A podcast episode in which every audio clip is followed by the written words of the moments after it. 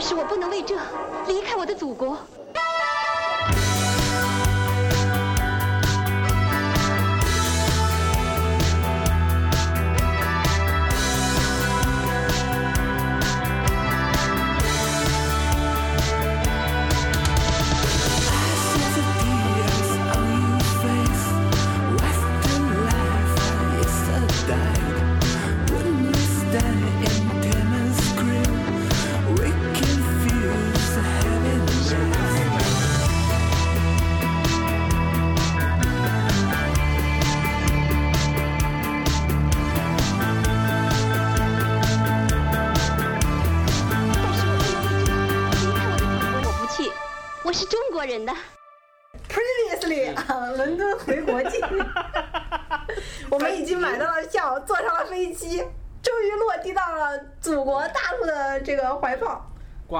大听众最想听的就是这一部分，就你们这帮人，就得好好听一听怎么收拾你。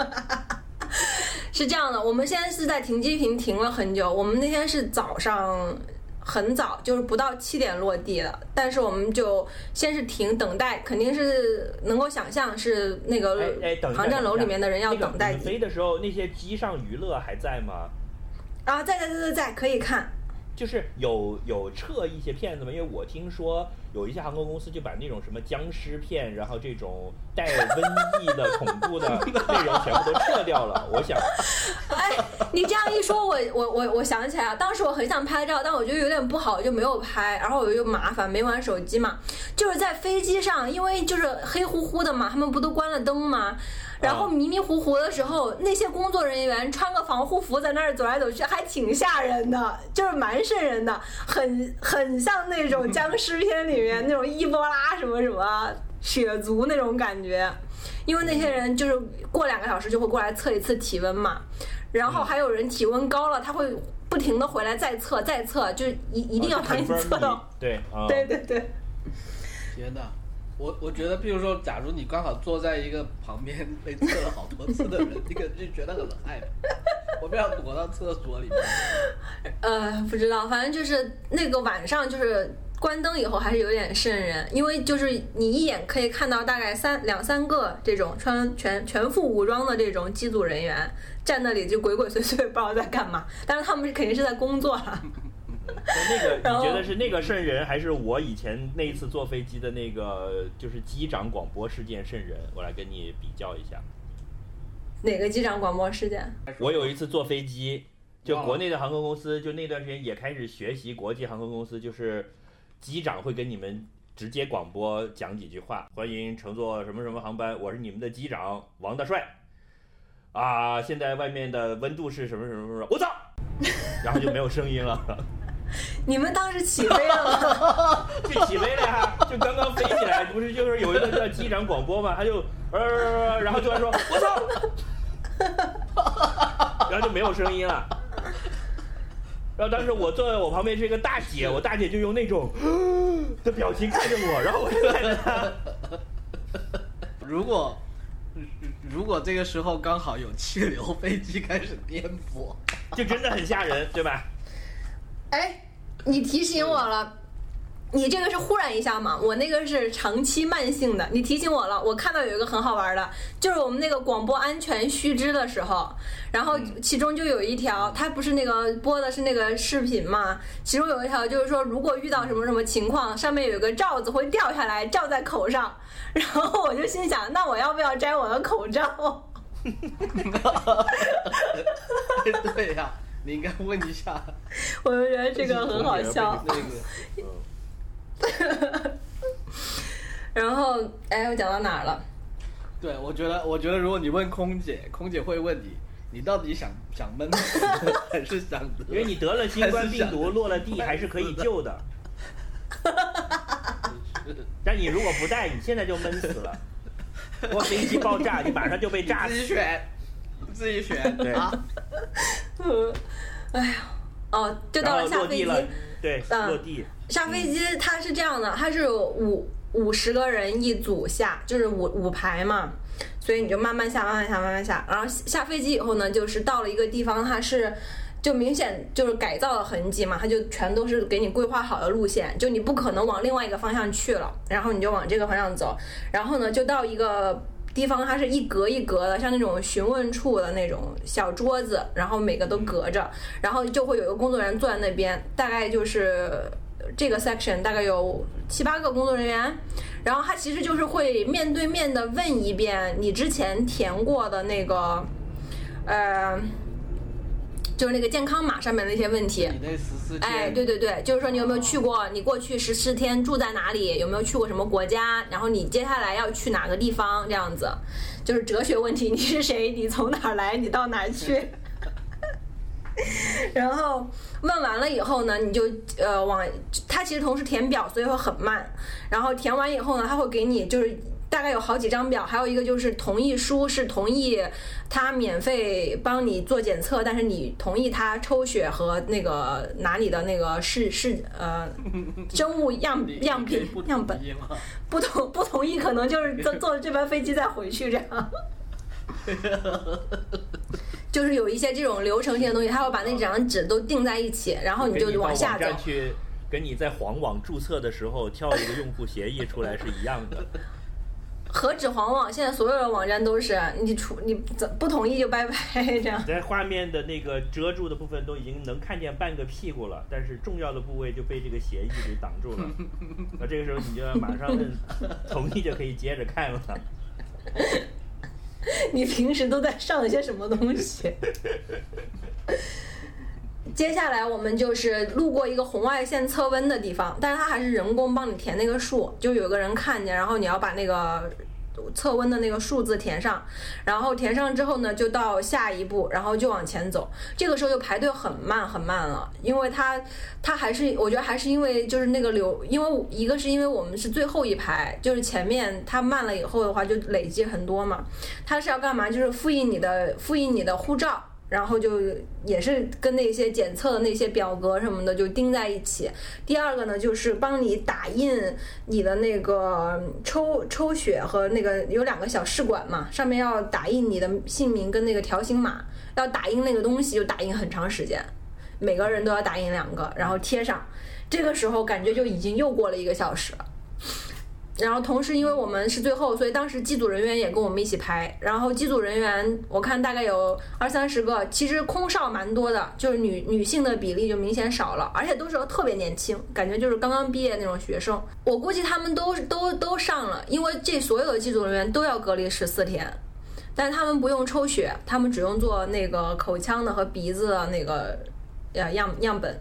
呃，检验。我他们自从你跟我讲了说机组人员也要隔离十四天这个事情，我就想了蛮久。因为我的第一个反应就是，那如果他休息一下就要马上飞下一个，其实没有必要。但是我后来想，其实是有必要的，因为机组人员是 接触人很多的嘛，他就有点像最开始说在火车站验票的那种人，他实际上他会变成病毒的中转站的。所以确保它的安全，其实是航空公司对所有乘客负责的一个一个保证嘛。是是。但是如果一个机组飞完了一一程就要隔离十四天，其实对航空公司的运力就变成了一个很大很大的限制。是。因为他机组所以我我刚刚也讲这，对，而且我刚刚也讲这为什么看到很多年轻人嘛，他们肯定是所有人都上，所有的人都上来了，对。是。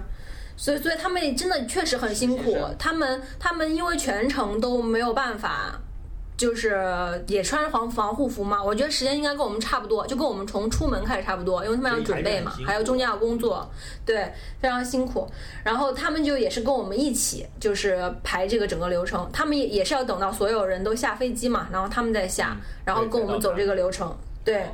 然后呃。拿完两个样样本的这个东西以后呢，就是要去一个检测，然后我们就走了很远。第二，第一个就是弄鼻子跟那个喉咙的那个呃样本嘛，那个还是在机场外面搭了一个简易的临时的棚子，但我可能是因不知道什么原因啊，可能是怕那个有感染源还是什么的，那个是在外面的，所以你要走很远，而且是拉着行李嘛。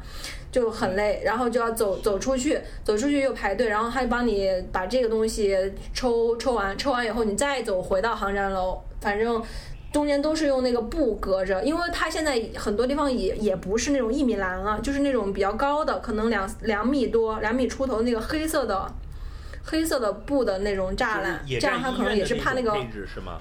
啊，它可能也是怕那个空气太过于流通还是怎么样吧，就是你看不到另外一边的情况哎。，对了，嗯，你是哪个机场？虹桥还是浦东浦东？东虹桥机场好像之前是关了，浦呃国际航班应该都是在浦东。啊然后又走了很久到抽血的地方，抽血的地方只有三个人了，就是只有三个工作人员给你抽血。你想想，我们航班有三百多个人，所以它其实能够 process 的很很少，而且就是它中间还要复印、打印、做表格这些东西也很多。就你可以想象，我们在中间就一直感叹说这个确实只能五个一，就是你再多一个航班，这些工作人员就得累死都搞不完。嗯嗯嗯，对。就是你如果这个流程不优化的话，就是你估估计你们就如果不是五个一，估计乘客得在机场过夜了。是啊，而且那些工作人员，我们能看到他们相互之间有一些聊天，有一些交交班啊什么的。那些工作人员确实也很辛苦，就是他们也是完全不听，对他们也一直在问，就是你后面还有多少人？因为我们在最后嘛，后面没多少人，就一直每碰到一个工作人员，那工作人员说：“你们是最后了吗？你们后面还有多少人？” 就很有意思。然后我们就抽血，抽完血以后就是过那个海关，过海过过关的时候就是要摘一下口罩。他要看大概看对一下，然后你就可以过过了。过完关以后就稍微轻松一点了，我们就呃喝了一口水，就过关以后就到行拿行李那个地方，拿行李那个地方其实只有我们那一班机，所有地方都是空的，就是全空，就是特别特别空空荡荡的。但是对，但你就想象一下，就算是这么空，但是我们那个流程还是很慢很复杂，就没办法，我们就呃大宇去上了个厕所，我们就在那儿喝了点水，然后就去拿行李，拿完行李以后出来呢，就是。就开始到了一个要扫二，又要扫一个二维码，要填一个表，就是你回国人员什么什么声明表，就是差不多的信息吧，跟前面我估计他们应该是不同的部门，所以你就是不同部门你就要填不同的表吧，反正就是这个原因。因为现在我们就填了我现在的国内的形势是输入性这个病例是最主要的防控的前线，所以嗯相当于就是就是撞上这个事儿了嘛。因为国内的舆对论和国内基本上已经偃旗息鼓了，只要把大门打好，不要让外面的病毒进来。嗯，所以我们就又填了一个表，但你能看到前面就是有航空公司的人帮你测体温，然后有检疫部门，就是其实我们下飞机填的那第一个表，它其实叫什么流行病跟踪，其实就是 contact tracing 流行病跟踪调查，叫做。那个就是说你到哪什么什么的，然后接下来是检疫部门的，就是帮你做检疫的，然后再是边检部门的。哦，然后虽然我们那么累了，拿了行李之后，其实还要过一个，就是那个你有没有带非法的那个货物，那个就是偶尔会抽查让你过那，个东西，对，那个偶尔会抽查让你大箱子过一下那个 X-ray，过一下那个安检机的那个。结果我们这次就是所有人的所有行李都要过那个，就特别累，因为你又要搬一次嘛，然后我们就哦。那个是税务的，然后完了以后就又又要填一次二维码的那个表，可能是上海市政府的。然后那个那个地方就有个工作人员，那个工作人员就会问 你你是不是上海的？然后他们可能也觉得这个问题很 ridiculous，你是不是来上海了？然后，然后我们就说我们是来上海的，然后他们就觉得这个问题不对，然后就说你在上海有没有房？然后我们说没有房，然后说那没有房走那边。其实是这样，就是如果你是回到上海自己的房子、自己家里的话，你就会在自己家所在的那个区附近的酒，店，他是呃接下来附近的下一步。负责监控你的人是街道还是？哎，对，对，他就是对，就是他其实是看你到哪个隔离酒店，对。对，然后像我们其实大部分都是中转，就是呃，因为只有这班航班嘛。嗯，就是这是为数不多的航班，然后就是说没有房没有房就去那边，然后我们就去那那一边，然后是这样的，就到了一个我们一直很担心、很就是很关注的环节，就是怎么样入住什么样的隔离酒店。这个故事就很有意思了，因为我们在之前就看了很多，就有人抱怨说有的酒店不好啊，条件差，然后有的人又住的很好，然后有的人是七百一晚，有的人听说两百块一晚700，多一晚的。对，有有七百多一晚的，然后有两百一晚的，然后就是有的可以叫外卖，有的不能叫外卖，就是，然后呢，所有人都说 it's totally random，就是你分到哪个酒店，是完全随机，因为我们就是开始没有仔细查的时候，你你就会觉得你可以选价钱，对不对？就是我可以选贵的，我也可以选便宜的，对不对？想得美！你以为你是来度假呢？哎，你们两个不会这样以为吗？你们两个不会这样以为吗？我我也是这么以为的我 嗯，我也会这么以为。是啊，那你们两个在这想什么？说什么我说们？不是接受我们的命运的人设不是今天负责阴阳怪我们对气吗人？生，对啊，对 啊我只是从你的故事里面悟出了人生的一些道理啊。就是你一入住了就打前台说有鸡吗？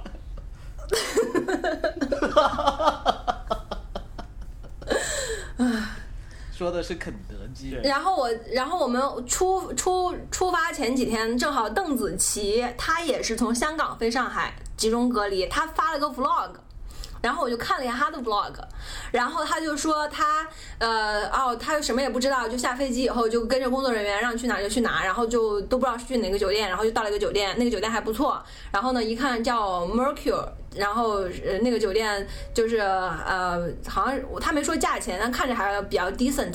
然后我我我就还在想说，呃，应该是可以选，就算不能选，工作人员给你分的时候，可能看你是明星，会给你分一个好一点的酒店，就是还在还在这么想，你知道吗？就是说就觉得这有一个活动，你应该把们两个你应该自己把自己，你应该化个妆，把自己化妆成。不是，就是用由这个我来判断的是说，你这里面有商量的空间，就是说你可以跟那个人好好说一下之类的，就是哎呀，我我很容易肚子疼什么之类的，能不能给我分一个好一点的？很容易结果到了以后。人家是邓紫棋，不姓不是，杜我是说肚子疼，我说肚子疼，顺便就塞一点钱给他之类的，然后 就是我以为有这个活动空间，嗯。结果到了以后，你们知道吗？就是我立刻就明白，就是我在那排队的时候，我就立刻明白是怎么一回事了。然而且就是排哦，明白了自己作为一只肉鸡的身份。是的，有鸡吗？你就是啊。是的，就是因为，但是我觉得这个好。后来我们后来我们自我解释，就是我们出发前有自我解释了一下，就发现所有人都说实在不可以选，就是这个是绝对随机的。但是我们怎么也没有想到为什么这个会绝对随机。后来我们就自己解释，就是说啊，那如果这班飞机大部分都要住七百的，没有七百的，这不就要吵架吗？对吧？那如果怎么怎么样，那就是就是说，可能是因为工作人员不希望有任何起争执或者起冲突的点，所以他就严格规定都给你摇号。后来我们到了机场才发现，我们真是实在太天真了，就是因为他们要加快速度把这些人送到酒店，所以其实是怎么样呢？就是你在那儿排队，然后呢你就挨个上车，这辆车能装二十个人扭人。转寿司，对，天哪，你总结得太好了，你碰到哪个盘子你就转哪一盘寿司。就是你牛寿司确实是有什么黄碟、红碟、紫碟，但是反正你排到了，这节就是你的，是吧？啊！我要蘸酱油，来不及了。就是你你你排在那个队里面，你就已经是一个流转寿司了，然后就流转到一辆车，那辆车去哪里你就去哪里。所以其实应该是说，他肯定是有酒店对接，这个酒店今天可以接十个客，然后就是这辆车就会去那个酒店，然后就每辆车上车走上车走，所以上车了之后，你可能都不知道自己要去哪个酒店，然后就那个司机接到命令说到了很贵的酒店，我根本付不起那个钱，怎么办呢？不行啊，就让你让你爸来付，不是就让你家人来付。是可以，是可以没有人端这个盘子，他在上面转了好几圈都没有人端的呀。不行，就是这是抢配，这是配几只回转寿司。其实我很理解他这个方法，因为他因为已经很慢很慢了，就是已经这个流程已经很很麻烦了，就这这是他唯一能做的最快的方哎法。了，赶紧让我拉泡屎吧，呃憋了十不是张床，有个厕所。不是因为不是是因为我想象，如果在那里可以选的话，这个流程肯定要再加两个小时。嗯嗯，因为又会有阿姨在那里，哎，那为什么他要去那个，我也要去那个？对他一定是且有很多人有选择困难症，对，你知道的啦。就就他可能会问，哎，嗯。这还有然后还会对，还有一人个就是站在那里，你要等用一只手放在嘴边上，嗯，那我住哪个好呢？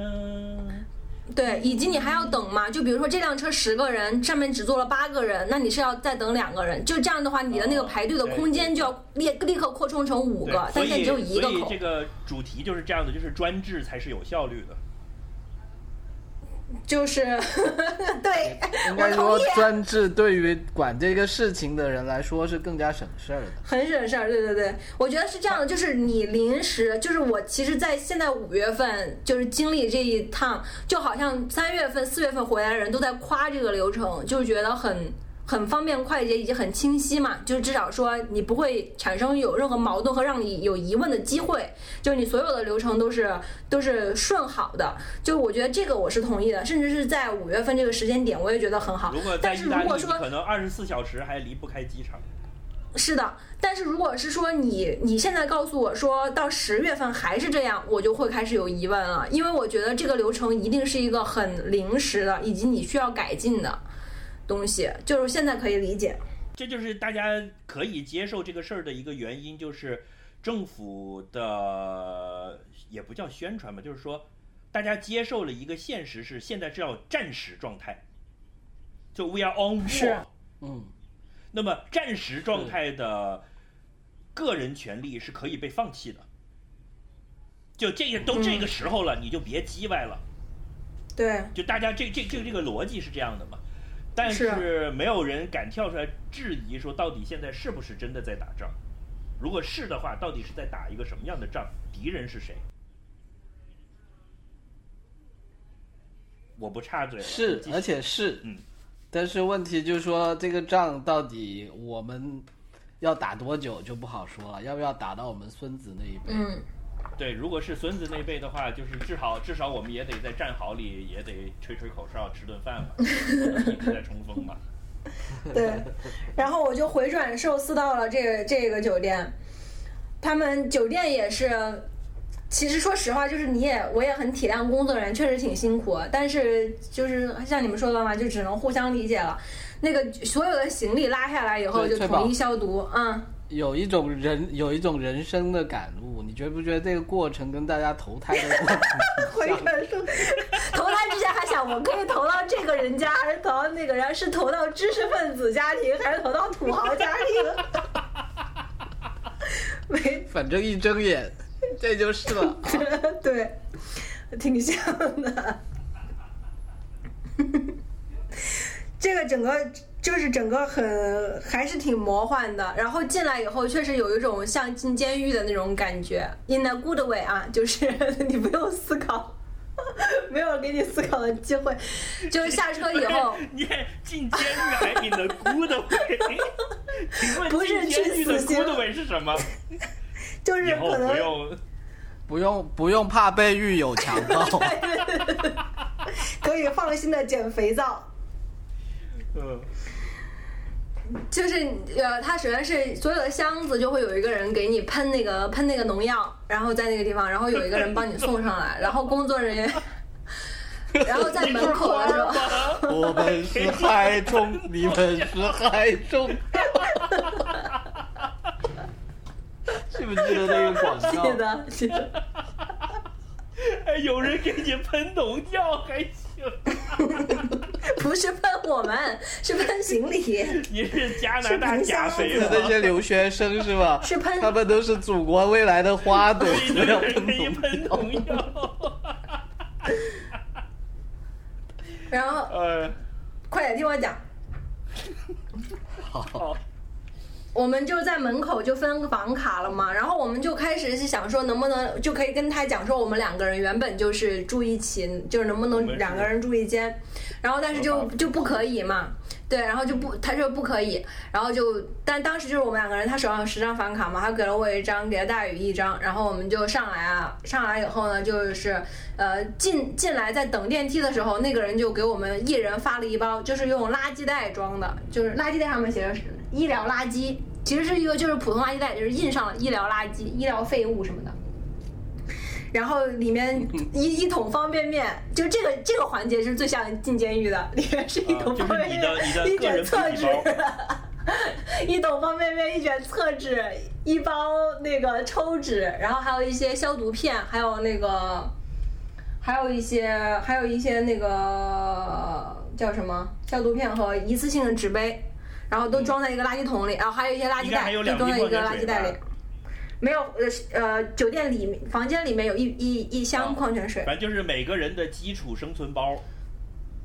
就是那呃叫什么 开局的时候那个基础包，开局一个包，对对对，开开局的包后面全靠点外卖你。怎么打怪升级。对，然后就我们就来，哎，真的，我们你就来了越这么。讲越像投胎了。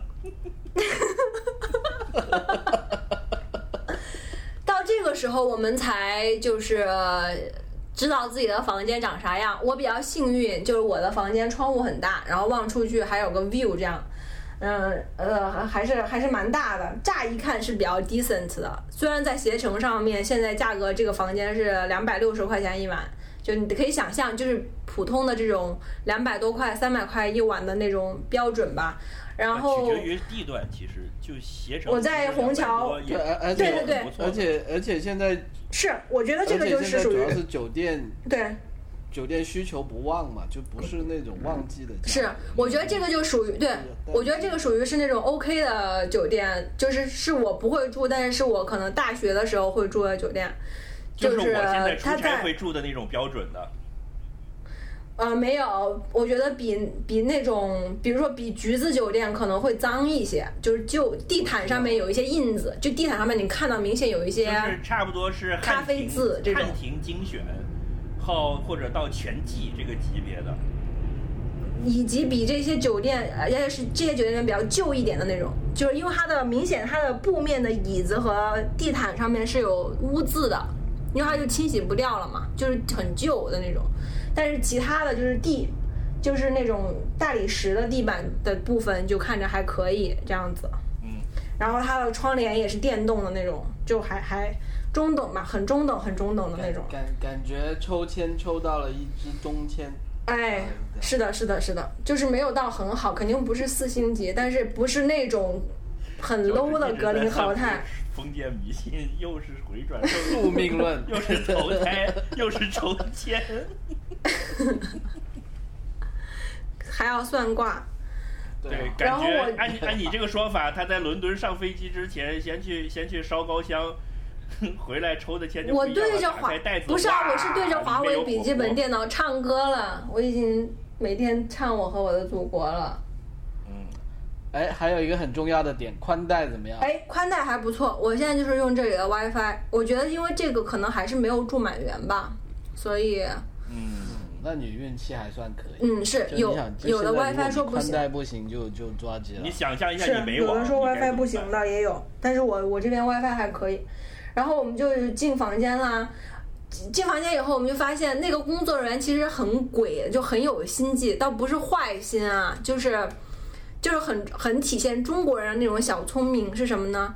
就是我们十个人，然后八个人都在同一层嘛，然后我跟大宇就在同一层嘛，我们两个的房间号看起来隔得很近，但是找了半天找完以后，就发现我们两个在这一层的对角线上面住着，啊，就我们两个的房间隔得很远，就是那个工作人员一定是怕我们两个挨着房间，我们就会串门儿。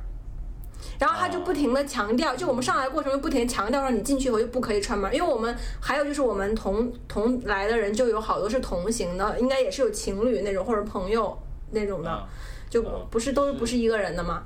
然后他我觉得他因为是我们开始提出了我们想住一个房间，然后他手上有好几张房卡嘛，他就故意把两张隔得最远的房卡给我们。因为如果我们在隔壁，很有可能就会串门。坏了，比如说我，这个我要讲，等一下我要讲一个特别好笑的事情，然后，呃，我们就进来，进来以后就把衣服全部都脱了，洗了一个澡，主要也是为你们然后好了，就开始怕你们擦交叉感染。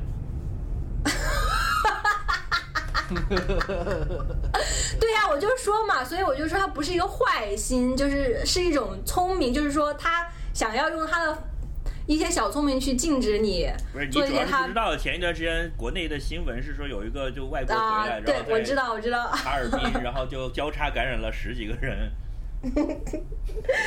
反正 anyway 了，就就这样了，然后就就总算是回来了。就是回来以后，就是还是强忍着用那个消毒片泡水，然后把一些要用的桌子，然后按钮啊这些部分擦稍微擦了一下嘛。啊，对，洗完澡擦了一遍，才真的放放下心来。就那个时候就已经过了快二十多个小时了嘛，就躺在床上就感觉刚刚被人揍了一顿那种感觉，就还是特别特别累的。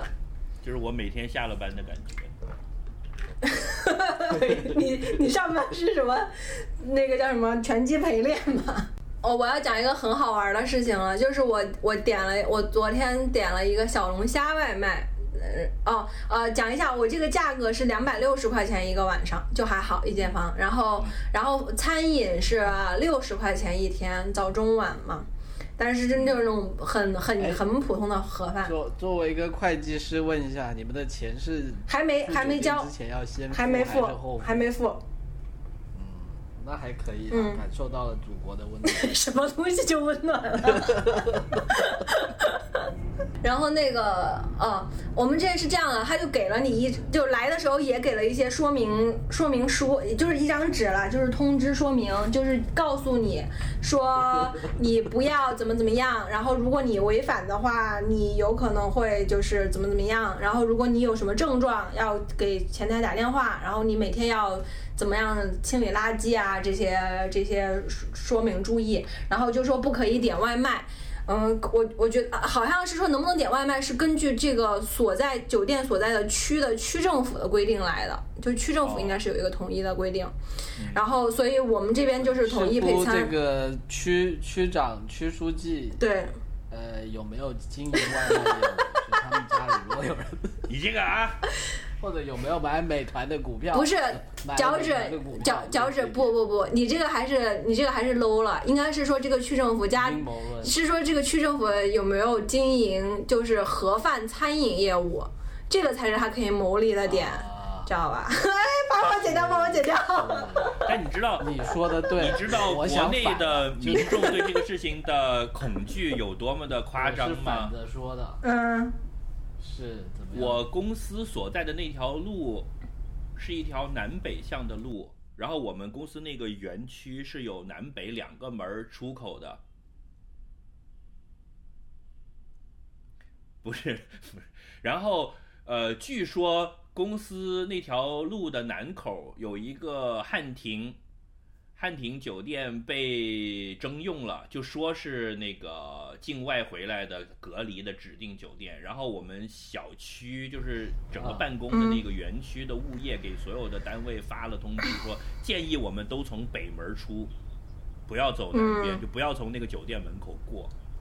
嗯嗯，嗯，是你就可想而知大家的那个恐惧和这个排斥的心理有多大了。是的，是的，是是是，挺是这样子的，所以我们也都是在机场旁边嘛。我估计这种郊区的会相对多一些，我们就周围就外卖肯定是都没有什么。都呃不太好点，而且外卖员可能都不愿意去送。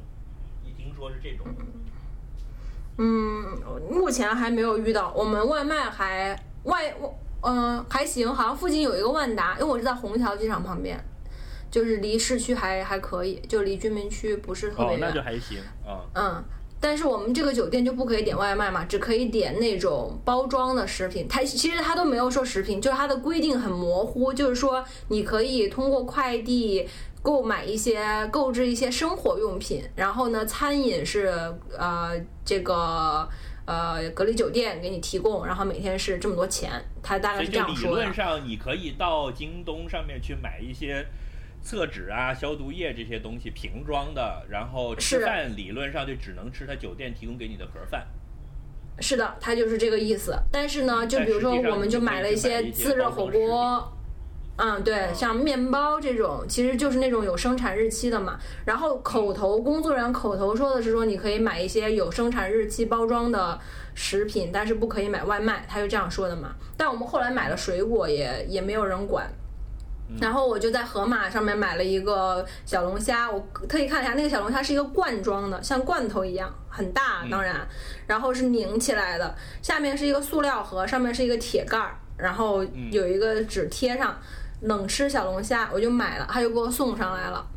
然后看起来特别好吃，我就跟我买的西瓜放在一起，然后就很美滋滋的，就在这儿心想说，我先吃西瓜，等到中午午饭送来了以后呢，我就把小龙虾打开一起吃小龙虾，呃，吃一点那里面的青菜就很开心，对吧？然后开开心心、美滋滋的拍了照发给了所有的亲朋好友，看我过得还不错吧？然后吃完了西瓜，然后饭来了，饭来以后就啊打开门消毒，然后把饭盒打开打开好，然后我就去拧那个。龙虾呃，小龙虾盖子就是怎么都拧不开，怎么样都拧不开，特别紧。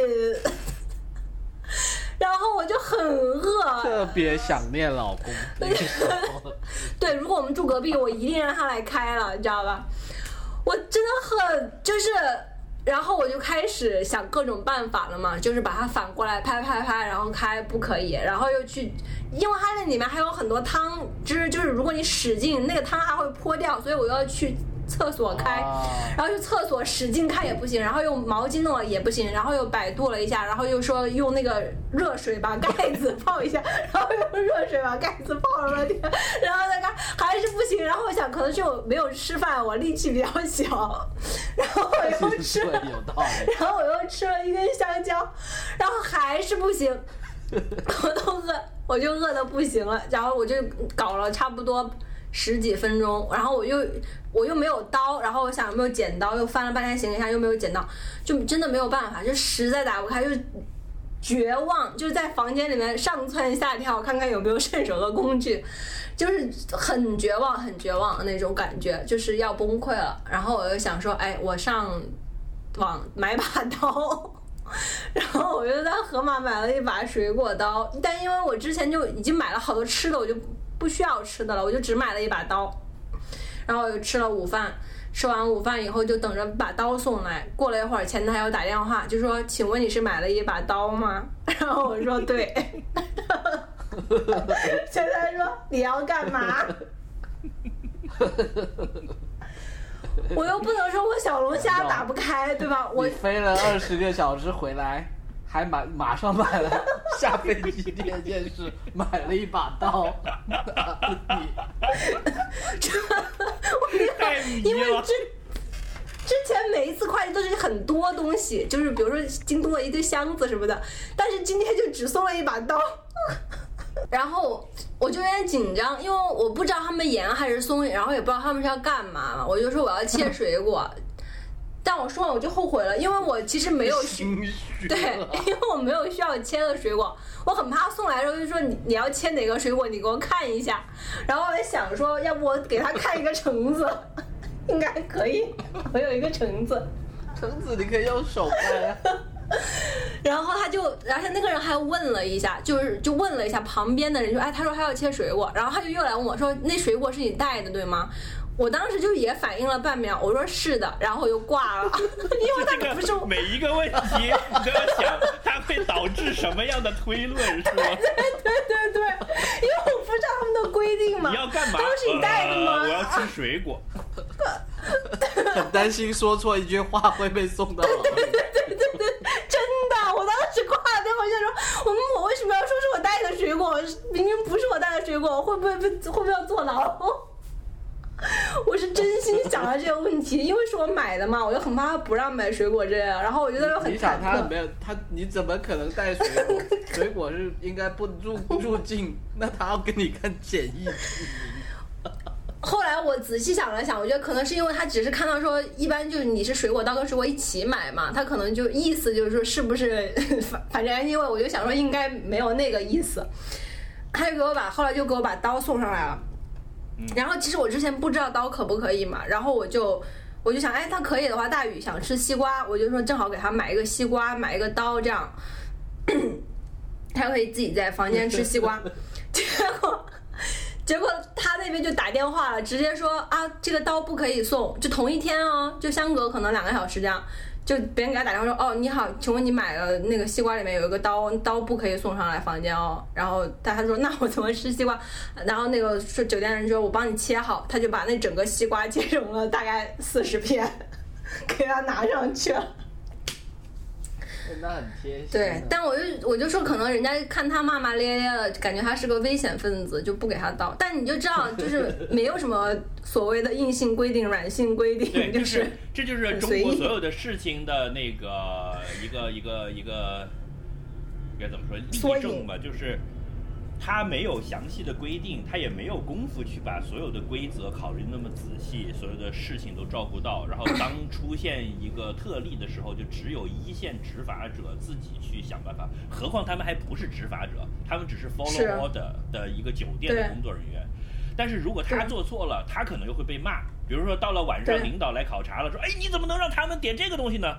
他说：“哦，那这个也没说不行啊。”对吧？对对对对但是他来对所以他来问你的时候，他也是迷惑的，就他也不断的在受到各种各样的啊，那这个东西能行不行？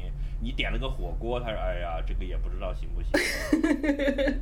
对我今天早上的就被没收了。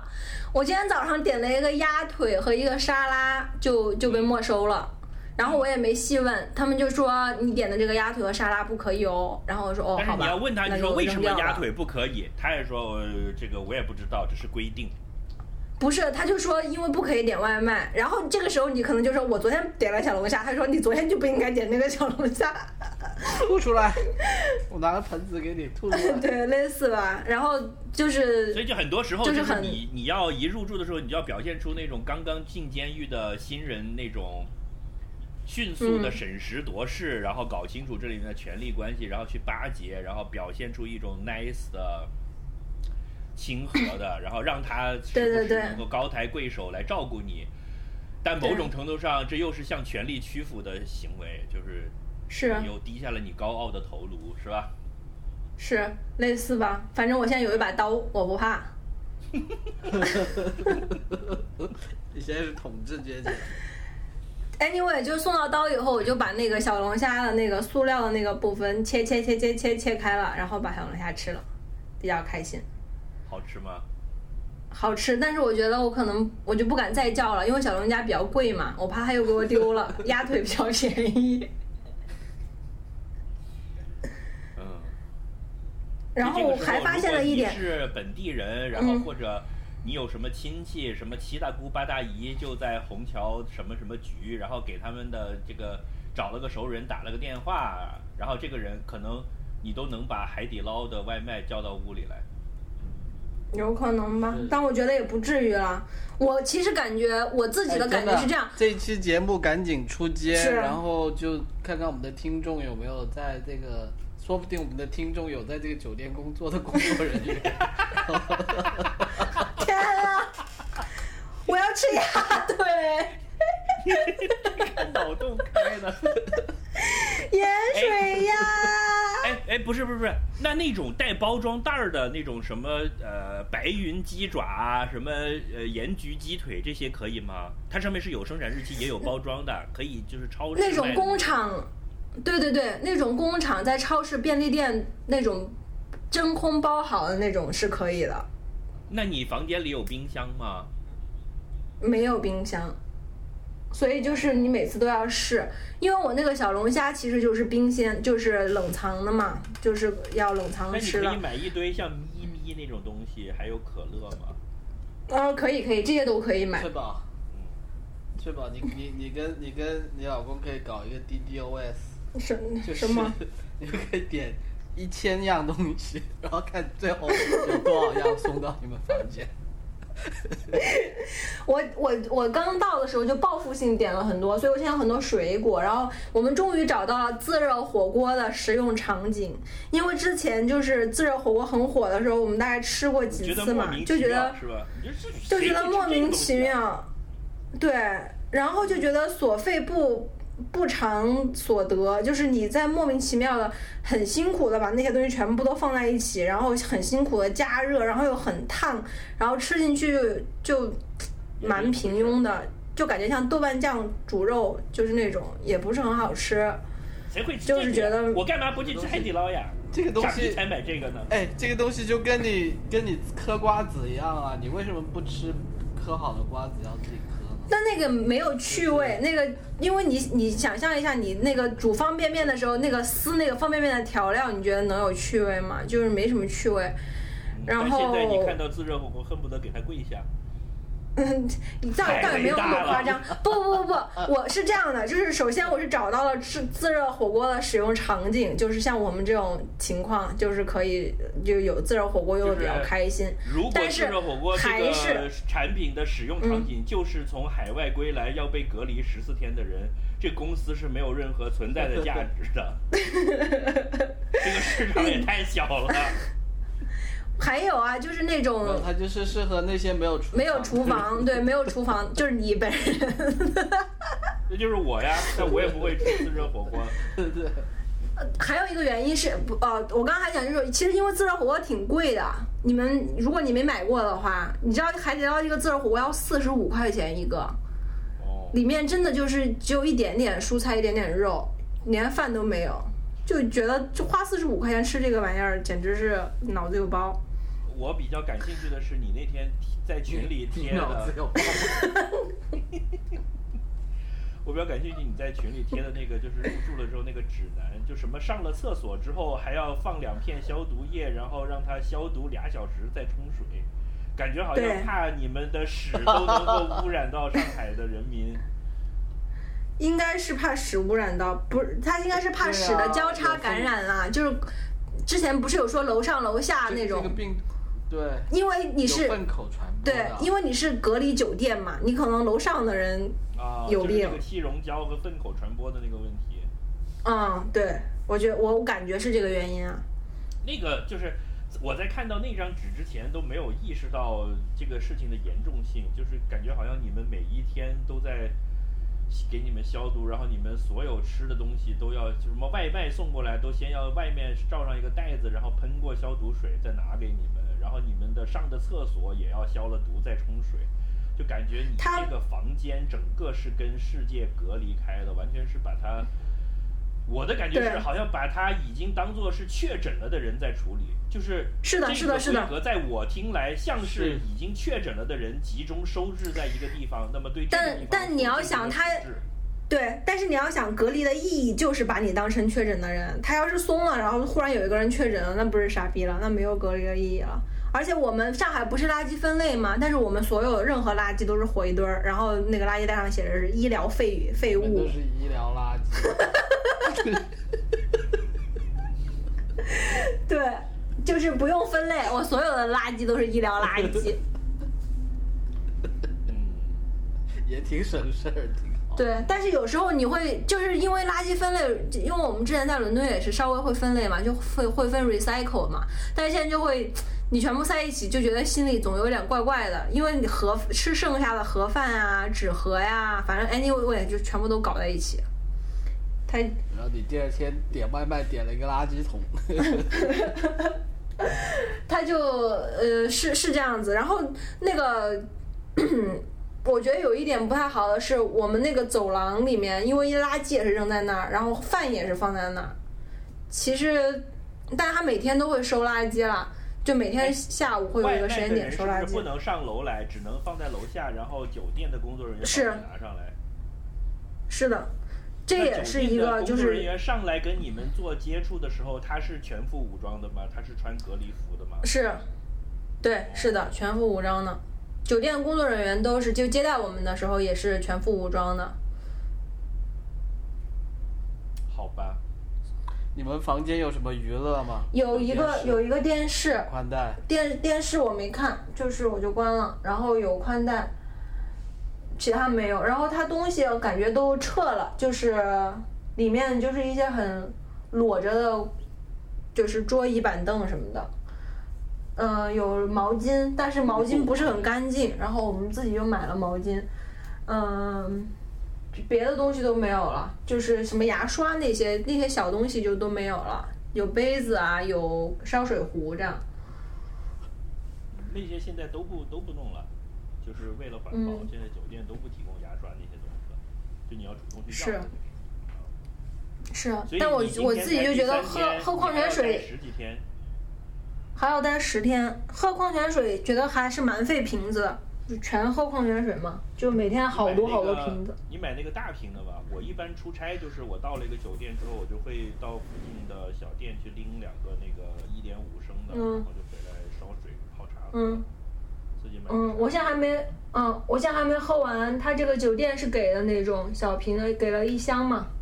哦，二十四瓶。哦，嗯，那还不错。对，基本上就是这样。然后就打电话找他要一些垃圾袋，每天要扔垃圾，然后要自己做一些清理。就每天我还是会擦一下所有的台面啊，就反正之前在伦敦也是这样嘛，就每天稍微擦一下，消消毒而且你。现在每天的 routine 是怎么样的？你接下来有什么计划吗？我最近就是在读陀思妥耶夫斯基的书，因为他的书就是 我好卡拉大马佐夫部头啊。兄弟，这个有点太大众了，所以我就准备放到后面读。我现在先读一些中短篇的。你跟我后过年隔离在北京的时候一模一样，就是给自己先说啊，终于有机会读大部头了，然后搞了两个大部头，最后还是哗哗睡过去了。对，但我决定就今天准备晚上开始看《来自星星的你》，因为我没有看过。啊，对，我觉得你最近可以刷剧，可以刷这这也是什么托什么托夫的吗？你不知道这是什么吗？哦，对，我知道，我在我在笑话你。阴阳怪气。我觉得有些剧你可以刷了，我推荐你看《Terrace House》吧。哎呀，你推荐八百次了，我觉得你推荐的东西我都要过五年以后，忽然在某一天自己看到了，然后就这个真好看哦，大西瓜原来在五年前就推荐过然后我呀就，跟这样你。说，I told you so。对对对对对对，基本上应该是这个流程。你要不要想，就是日更十天啊，单口？日啊，我现在 material 还是很少，就有很多零碎、鸡零狗碎的，我可以写一点。嗯，你可以每天讲你的隔离日记。是的，我觉得像刀买刀那个就蛮好笑的，那那得小心，就是吃小心写写了十写了十天之后就出不去了。就是那个，我觉得小龙虾和买刀那个很好，很好笑。就是我当时真的是，就是情绪蛮集中的，就在那你可以先几个小时。先几天是讲的是好笑的，后来就越来越严肃，最后你就拿了诺贝尔和平奖。为什么不是文学奖而是和平奖？我觉得，我我觉得，我觉得翠宝他应该还是想在北京幸福美满的生活下去，就不要诅咒他了。就是啊，诺贝尔和平奖多少钱？在北京房子都买不起吧？现在。这玩意儿不是讲钱的吗？对，你要得了和平奖，你就别想在北京住了。消失了。百度百科没有你了，嗯，好，这期能不能播呀？真的是，能播呀。我 哎，不要这种就是不要自我审查。我们我本台的立台风格就是想说就说，爱听就听。爱听不听。对呀、我们就是我们说点我们自己想说的，你们就爱听就嗯听，不听就拉倒，别听，对，对吧？我们对是，我们又不盈利，可以，嗯是我们是 NGO，，NGO 啊，那也别，NGO 也别指望。疯狂的 别自我审查哎。对，所以不要自我审查嘛，就是这个，我觉得在柏林墙已经倒塌这么多年了，还要自我修墙，这个是是是错误的，是哎，我最近看了很多，我最近看了很多，就是我觉得很不错的电影，我觉得可以推荐。对你，我觉得你就是现在是一个是一个补课的好时机，因为我之前给你推荐是很多，你说哎呀，等我有空再说吧，你现在终于有空了。对对对对对，我我推荐一个，就是如果对政治感兴趣哈，就是对，尤其比如说你可能对中国英国的政府的那个职能部门和略有了解的话，可以看一个英剧叫《幕后危机》，叫《The Thick of It》。那个它其实是一个很像记录，假装是像纪录片，就是那个镜头摇摇晃晃、摇摇晃晃的，就每天是那个英国的一个呃，就是 social wel social fair welfare，就是什么，就是社会福啊利处，社会福利处大臣的日常，类似于这样的。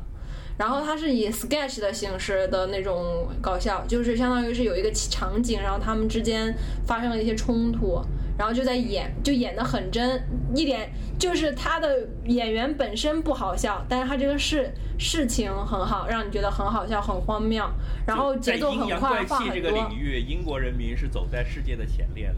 哎，对对对对对，非常的阴阳怪气，我觉得你们两个应该会很 enjoy。就是一一本正经的、一本正经的阴阳怪气。是是，特别，就是它是一种很跟其他的情景，跟就是很独特的一种情景喜剧，就是在我们行话里面叫 sketch，就是这几个人演一个场景，这个场景好笑，但他们本身没有在笑这样子。然后那个有有四季。你就已经对把自对对对。己划分在这个 comedy comedian 这个是是是是是，因为它有一共有四季，我现在看一下豆瓣评分是九到九点五分，一共每一季都是这个分。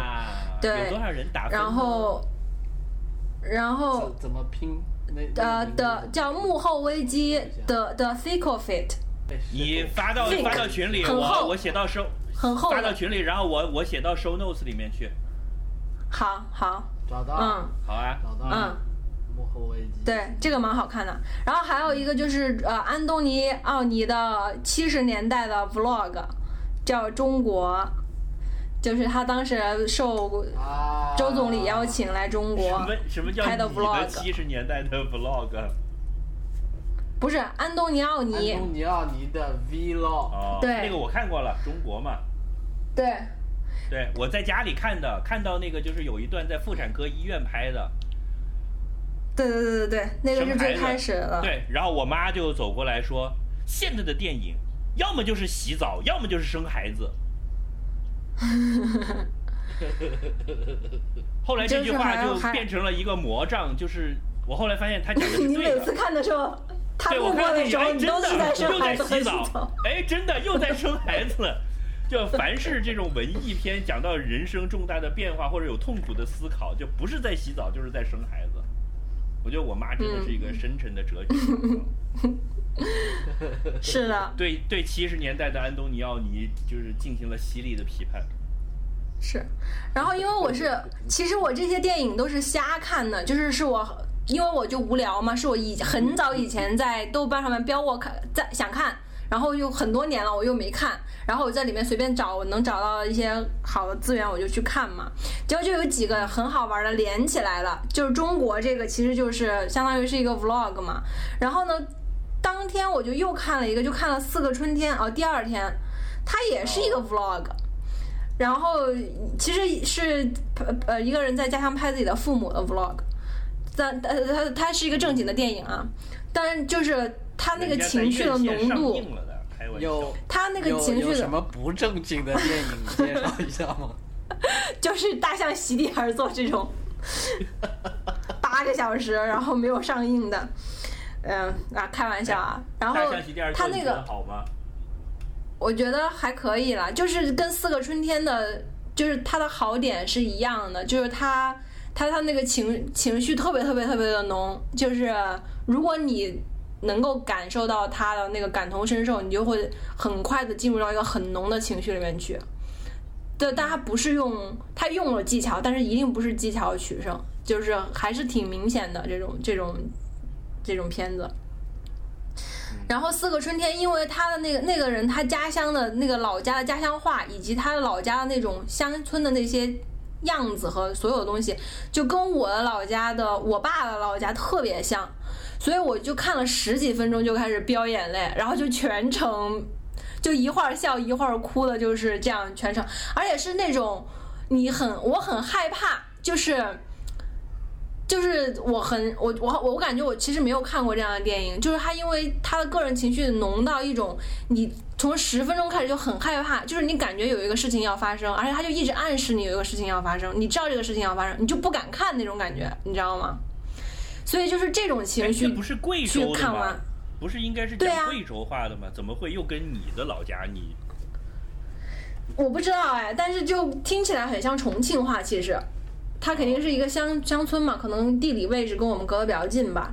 离我所以就是你比较近。有可能是是这样子。然后，但是跟你老家的家乡话，呃，应该也是比较像的。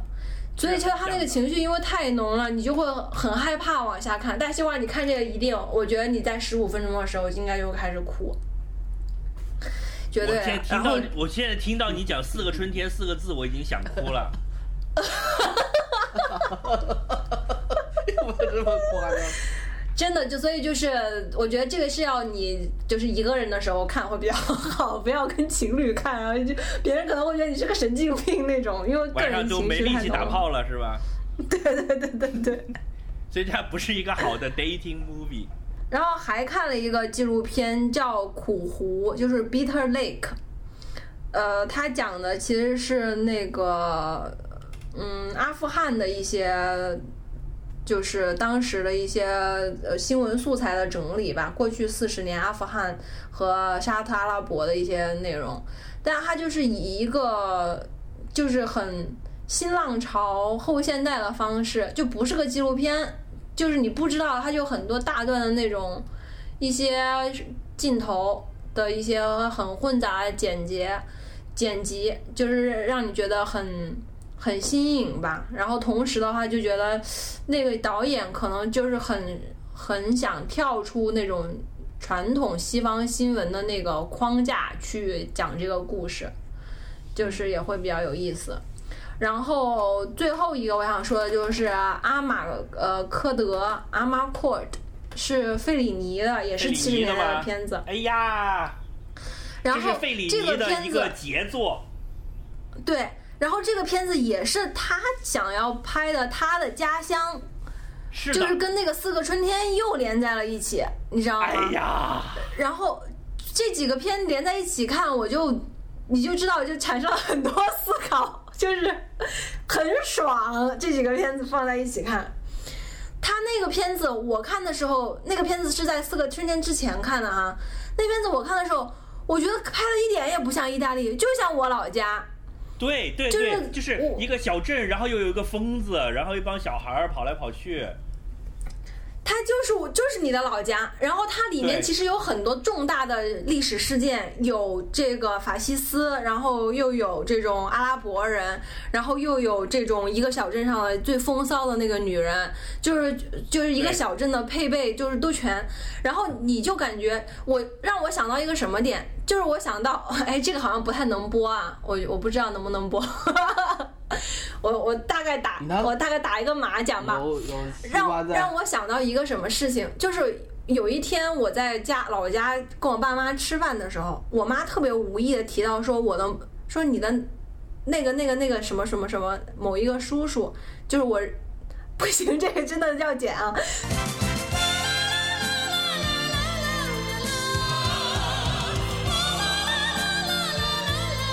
比如说我我我就感觉，当你在家乡的时候，很多重大的事情，或者是说一些社会性的议题，你你你以为你是一个理性的人，然后就觉得看一切看得很穿，然后当他那个重大的一个很大的事情砸到你面前的时候，在家乡就蒙上了一层很奇怪的滤镜，就好像你一瞬间又变成了一个小孩子在看别人在讨论这件事情。那个那个阿阿玛寇里面讲那个纳粹就是这样子的，就是。那法西斯来了，然后他们做了一些什么事情，然后你你的那个滤镜，你就不会是像现在在一个网友在理性公正的讨论这个哪个不对哪个对，对，你的你的这个上下文，你的这个叙述，嗯，它是放在另外一个语境里，是跟是是跟镇子上来了一个马戏团的感觉是差不多的。哎，对，就是你说的再怎么样，我在这里就是这个事情，就是他忽然落地到了一个这样的一件小事上，就是很有意思。那个阿然马科德后你就会里面有有一场戏是就是讲海雾嘛，就是海上的那个雾飘上来，嗯，对我，操，那一段真是看得我就是毛孔都都竖起来了，就是我操，就是费里尼不愧是，哎呀，我要给他我要给他提鞋，我操，真的很牛逼年。它那里面有一个三十，对它它里面有一个三十秒的一个情节，就不到一分钟的情节，讲的是说小镇子上有一个喜欢讲八卦的人，讲了就是有三一群三十个阿拉伯的女的，就污的严严实实的去到了那个酒店，然后那个人翻到酒店里面去看那三十个阿拉伯女人在那个。像一个夜总会的地方跳舞，那那个拍的我靠太美了，就是那几就是跳肚皮舞的嘛，就是那种三十个阿拉伯女人在那里跳肚皮舞那个场景，真的只有三十分钟。真的。嗯，对，他是他是那个人讲的一个给别人讲故事，然后别人听了故事之后想象出来的画面。对，当时我就我第一次觉得说阿拉伯女人好性感，就是我觉得如果有一个夜总会是这样的，我真的很想去看，就是。太漂亮了，拍的就是很很厉害。对对对对对，我怕我虚脱。十四天不能出来，跟三十个阿拉伯女人在池子边上躺着。还有还有一个是他那个有一个疯了的舅舅嘛，带那个疯了的舅舅去野野野炊野炊野餐，那个我也是。然后那个舅舅站在大树上疯狂的喊：“我要女人！” 因为他被关在疯人院。对，就那个树上的冯舅舅是电影史上一个著名的，叫什么呢？一个一个意象吧，就是有后来有人讲说，那个姜文的那个《太阳照常升起》，一开始那个风妈妈上树都是为了致敬这个东西。嗯，这这个片就是让我觉得真的是妈妈上树。我我我在对比，对。我在对比我刚刚讲的那几个，就是我我我在大概三天之内这些全都看下来嘛，还看了一些别的，但这几个我连起来好爽，就是你这个幸福的浓度哎，你效率很高哎。对，然后还看了一个分数比较高的，但是明显就是我觉得电影还是得横着看。还有一个就是分数很高的叫《脸庞村庄》。什么叫横着看？横着看是什么鬼？好深奥。我还看了一个，就是叫《脸庞村庄》，就是那个阿涅脸庞村庄是那个呀，那个就是那个那个纪录片，他他跟那个 J R 阿涅斯瓦尔达呀，那是我的奶奶，那是我亲奶奶，你亲奶奶？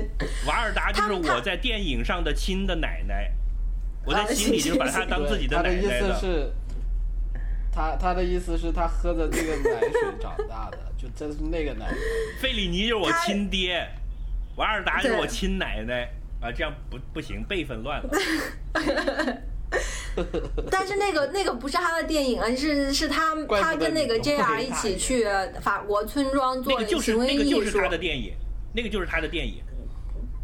但是它是一个纪录片的形式，它是一个。瓦尔达晚年拍了一系列都是这样的，都是纪录片。他甚至会在自己的电影里讲自己的电影。就他是很会搞那一套，他是跟戈达尔他们一波的，就他很会突破电影这个介质，就他做了很多，让你觉得这不是一个电影的电影。嗯，但是就是我我要讲的，其实接下来就是说我横向对比这几个电影看，我就觉得他真的不值那么高的评价，你知道吗？就是如果你放在二零，就脸庞村庄，就如果你放在二零一七年看，它可能可以打一个比较高的分。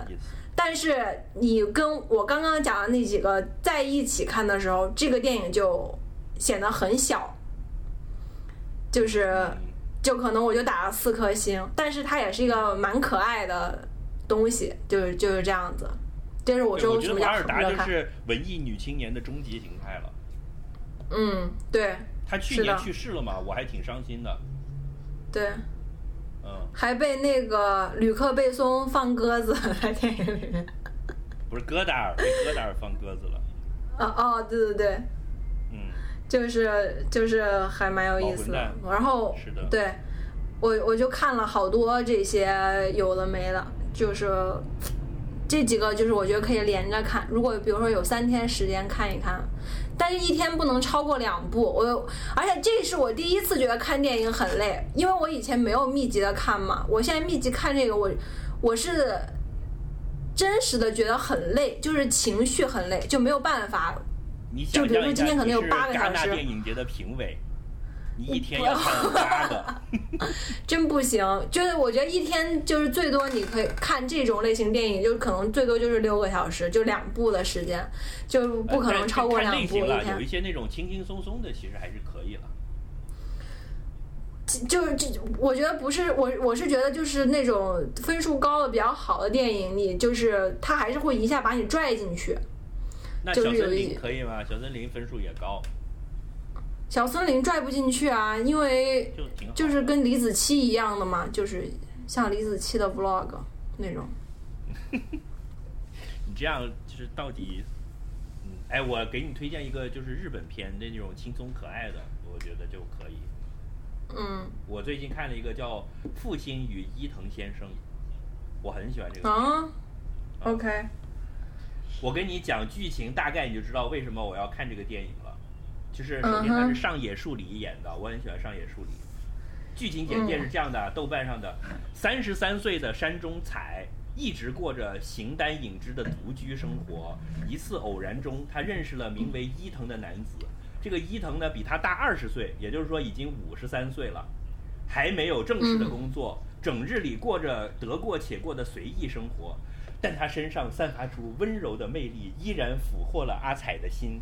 两个人开启了同居的生活，嗯，这是我的终极 fantasy 吧？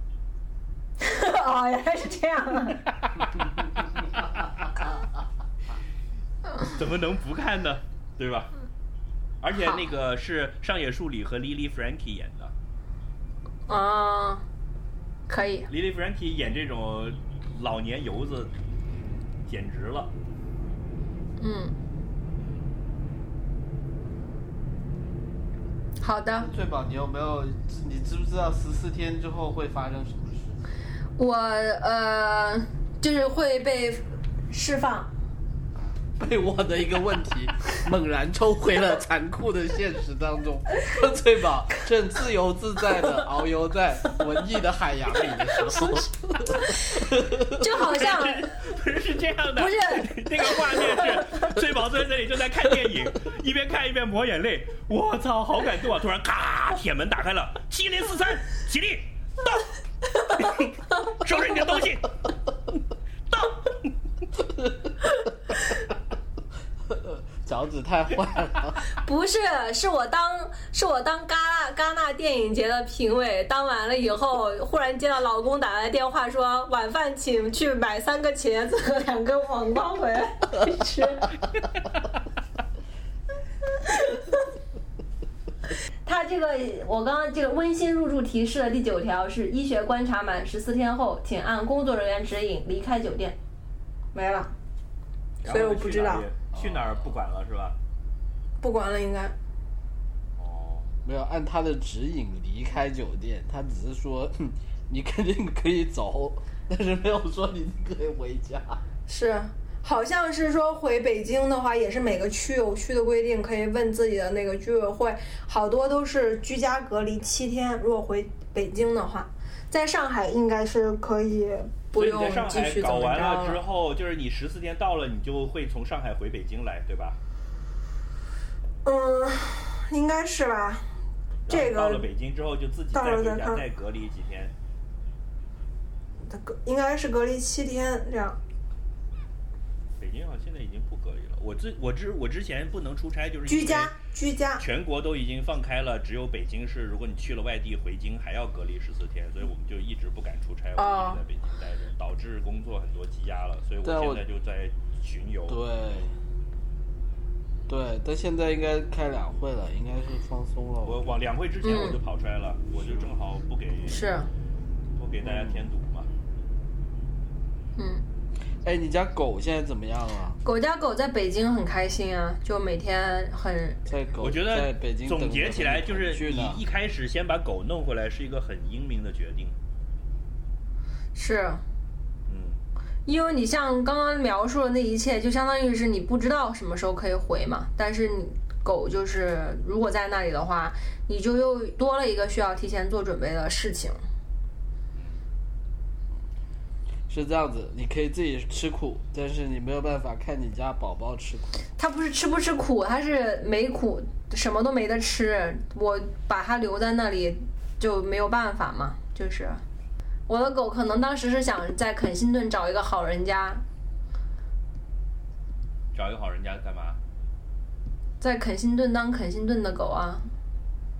那还是就可以离他祖上的老祖祖上的老家近一点，而且在肯辛，高地近而且在。肯辛顿比较爽嘛，就天天可以在公园里跑来跑去啊。哎就是他肯定当时，如果你如果朝朝阳公园狗都不能进去，excuse me，他当他他当时如果可以说话，他可能是我选择留在这里。毕竟这是我的祖国。嗯，对。好了，在西瓜，你刚刚讲啥来着？我说我要把这我们聊的这个很长，我会把它分成上下期。下期我要靠好着你的那个电影，还是要横着看哦，好，来做标题。我还不是，我还是不太理解这句话，但我会细细品，细细品然后上集要用什么呢？上我以集为就我以为祖国会欢迎我。不是祖国欢迎我啦，很欢迎啊。就是我和我的祖国嘛，上一集就是一刻也不能分割。好的，我和我的祖国终于然后祖国说你哪位？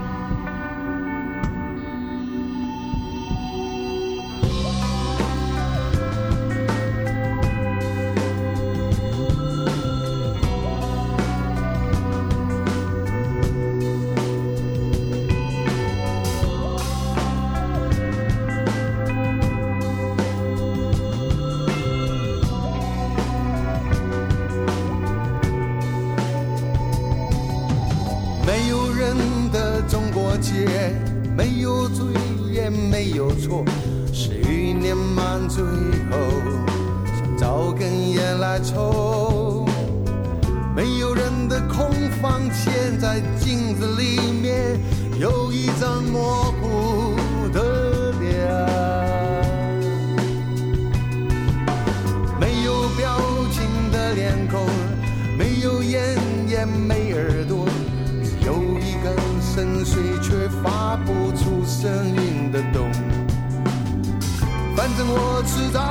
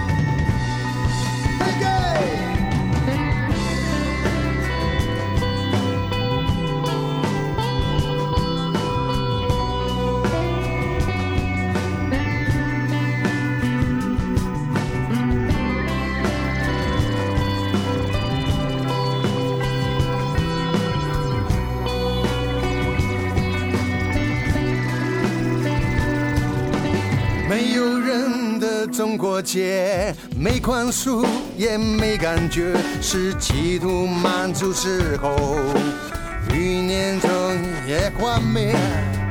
没有颜色的明天，在地平线后面隐藏着一轮绿色的月。没有人的中国街，没从前也没以后，年满足之后，找根烟来抽。没有人的空房间，在镜子里面有一张模